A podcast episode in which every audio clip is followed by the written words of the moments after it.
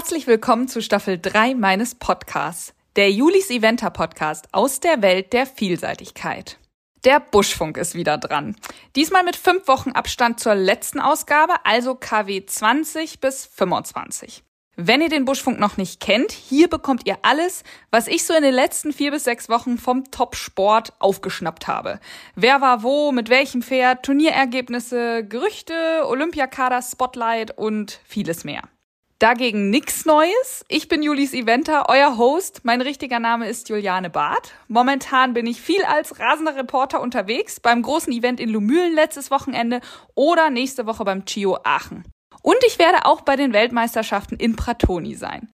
Ansonsten reite ich auch selbst bis drei Sterne international Vielseitigkeit und habe da auch keine allzu schlechte Saison mittlerweile mit meiner guten Stute Nessie, die ist jetzt drei Sterne platziert, und meinem Youngster, der in Geländepferde L jetzt auch schon hoch platziert war. Also eine ideale Mischung hier, um euch den Sport die Stars und alles drumrum mal so richtig nahe zu bringen und lieben zu lernen, so wie ich. Und ich glaube ja, die Begeisterung steckt an. Dieser Buschfunk wird von einem meiner liebsten Partner präsentiert, Nordsee Trockengemüse. Da sind vier verschiedene Obst- und Gemüsesorten, die zu Chips getrocknet werden und so ideal als Zusatzfuttermittel oder auch als Leckerli geeignet sind. Es gibt Apfel, Karotte, Sellerie und rote Beete.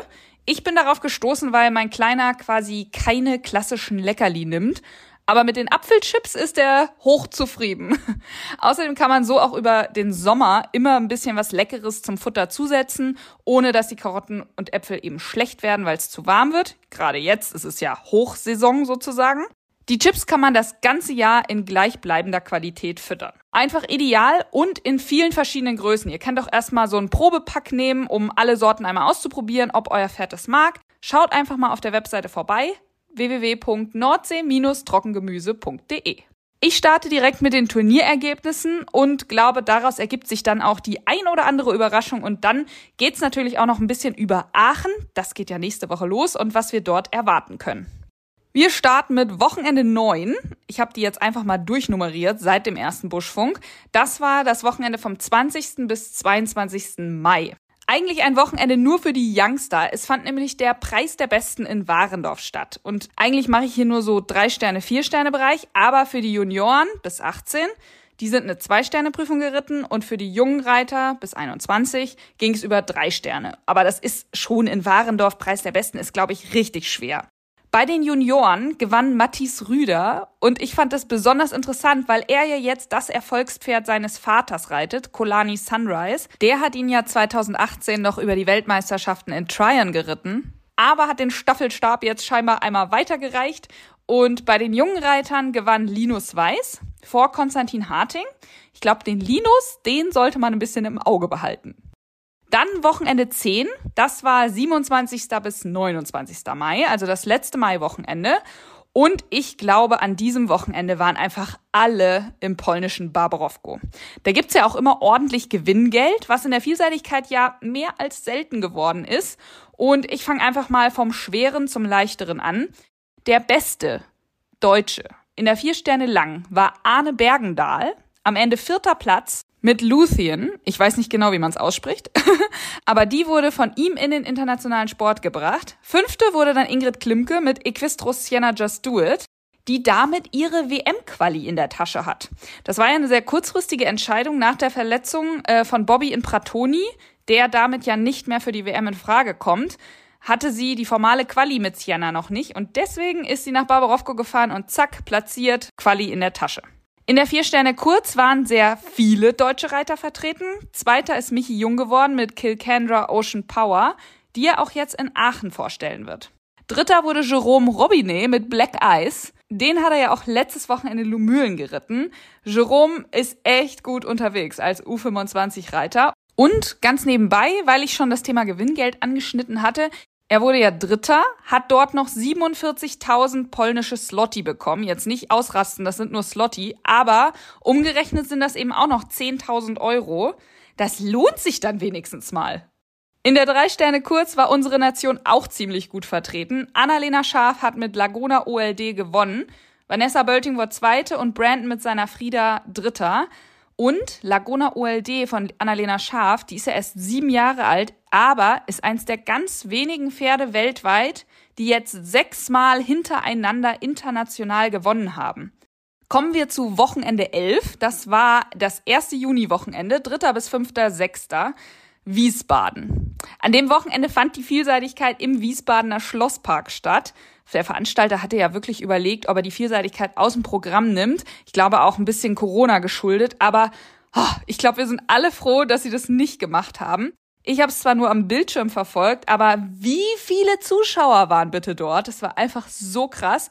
Da sieht man ja doch, dass einiges Interesse an unserem Sport da ist. Die vier Sterne dort ist immer sehr exklusiv. Da sind nur wenige Starter möglich, weil die haben einen sehr, sehr engen Zeitplan. Aber natürlich waren auch viele Deutsche am Start, unter anderem ja auch Mandy von Julia Krajewski, die den ersten Start seit Tokio hatte. Und ich habe darüber ja schon eine extra Podcast-Folge mit ihr aufgenommen. Hört gern mal rein in Folge 10. Und sie hat die Prüfung ja auch souverän gewonnen mit einem Startzielsieg. Ähm, zweiter wurde dann Michi Jung mit Highlighter, den er jetzt auch in Lumülen geritten hat, mit dem er deutscher Meister wurde.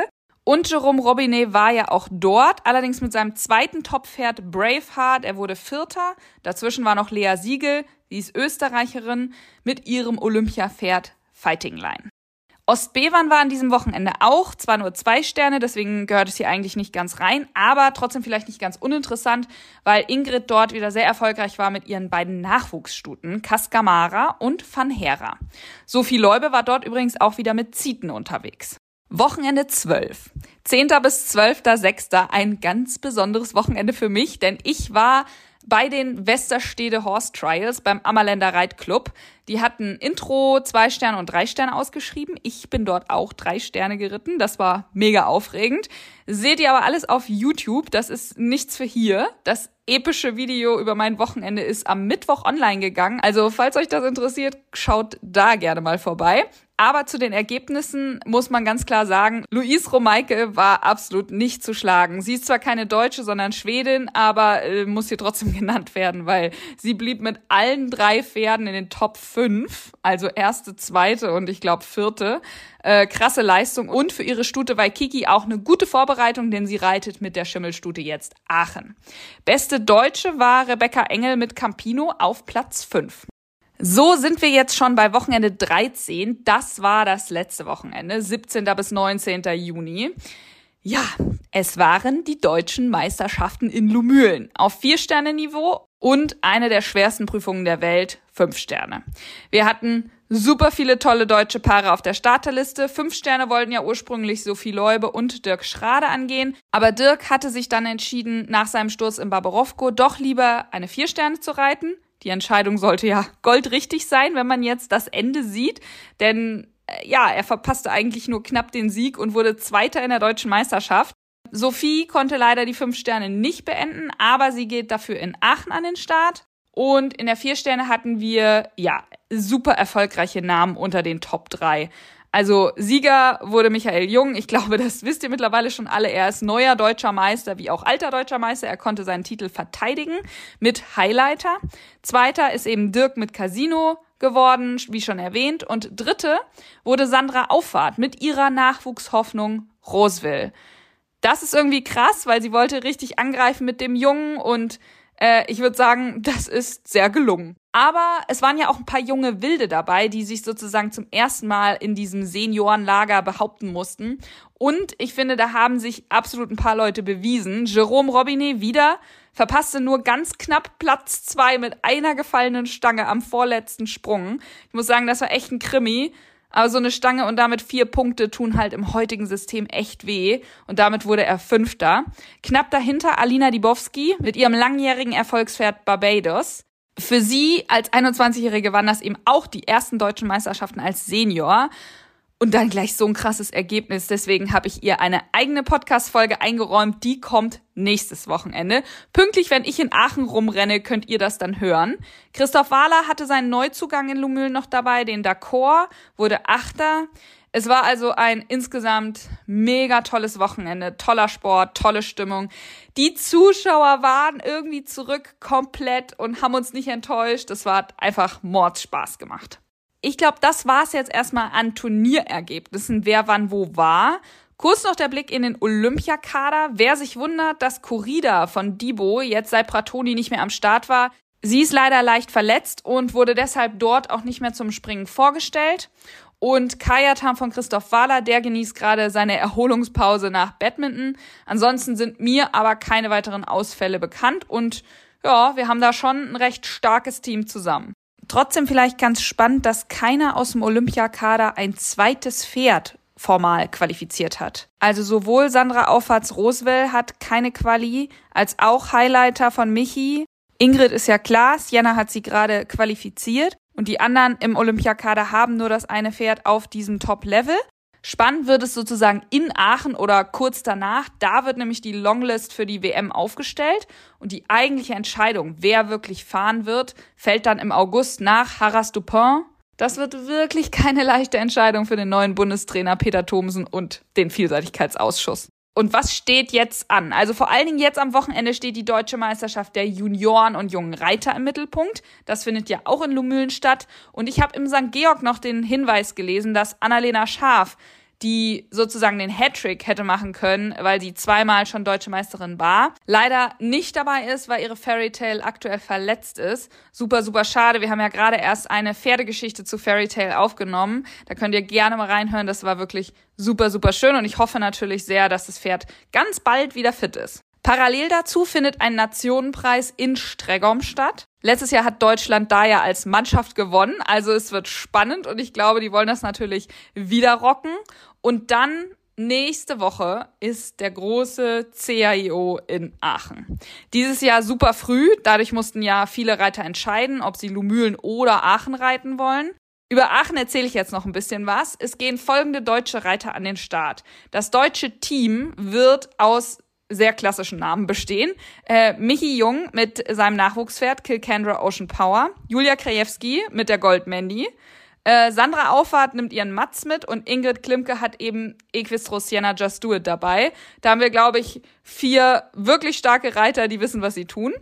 Als Einzelreiter gibt's dann noch Michi Jung, der seinen Fünf-Sterne-Sieger Fischer Chipmunk sattelt. Der ist das erste Mal seit Kentucky wieder unterwegs. Das ist jetzt mehr als zwei Monate her. Der hatte seine wohlverdiente Pause.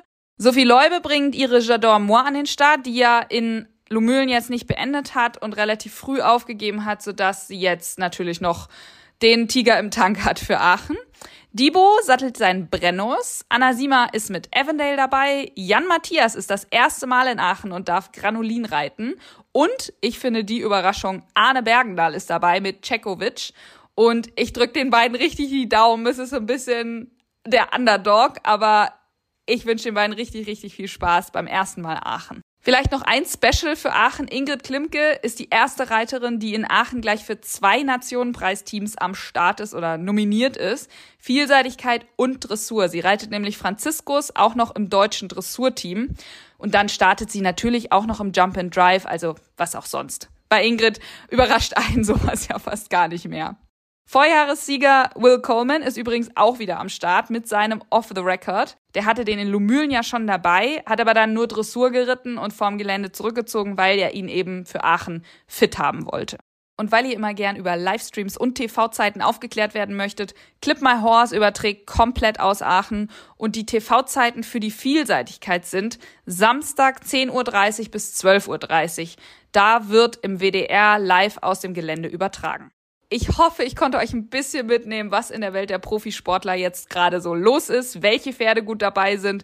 Michael Jung hat mal wieder einen Lauf. Erst der Sieg in Kentucky, dann deutscher Meister.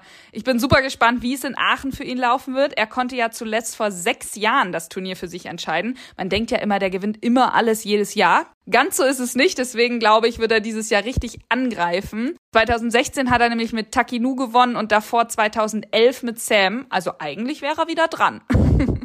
Vielen Dank an dieser Stelle an Nordsee Trockengemüse für die Übernahme dieser Podcast-Folge. Ich kann eben nur mit Sponsoren und auch eurer Hilfe so viel Zeit in diesen Podcast stecken. Mit Recherche, Aufnahme, Schnitt, Veröffentlichung sind das schon für jede Folge einige Stunden, die da draufgehen. Aber es macht ja auch super viel Spaß. Wie schon gesagt, in der nächsten Folge hören wir Alina Dibowski, die uns einmal durch ihr Wochenende in Lumülen mitnimmt. Super spannend, super cool erzählt, ganz fröhlich natürlich und positiv. Und man kriegt auch die ein oder anderen Hinweis nochmal, bei wem sie trainiert, wie das eigentlich so ist als Tochter von so einem großen Namen und so weiter. Also das wird eine wirklich schöne Folge. Auch ist sie ja eine super erfolgreiche junge Reiterin und sie hat mit ihrem Barbados wirklich schon einige Jahre hinter sich und sich irgendwie hochgearbeitet vom ersten Stil E-Geländeritt. Seid also nächsten Freitag wieder dabei. Ich freue mich bis dahin total auf euer Feedback, auch für diese Folge, eure Abos, eure Likes und danke an alle, die regelmäßig einschalten. Stay tuned und bis nächste Woche.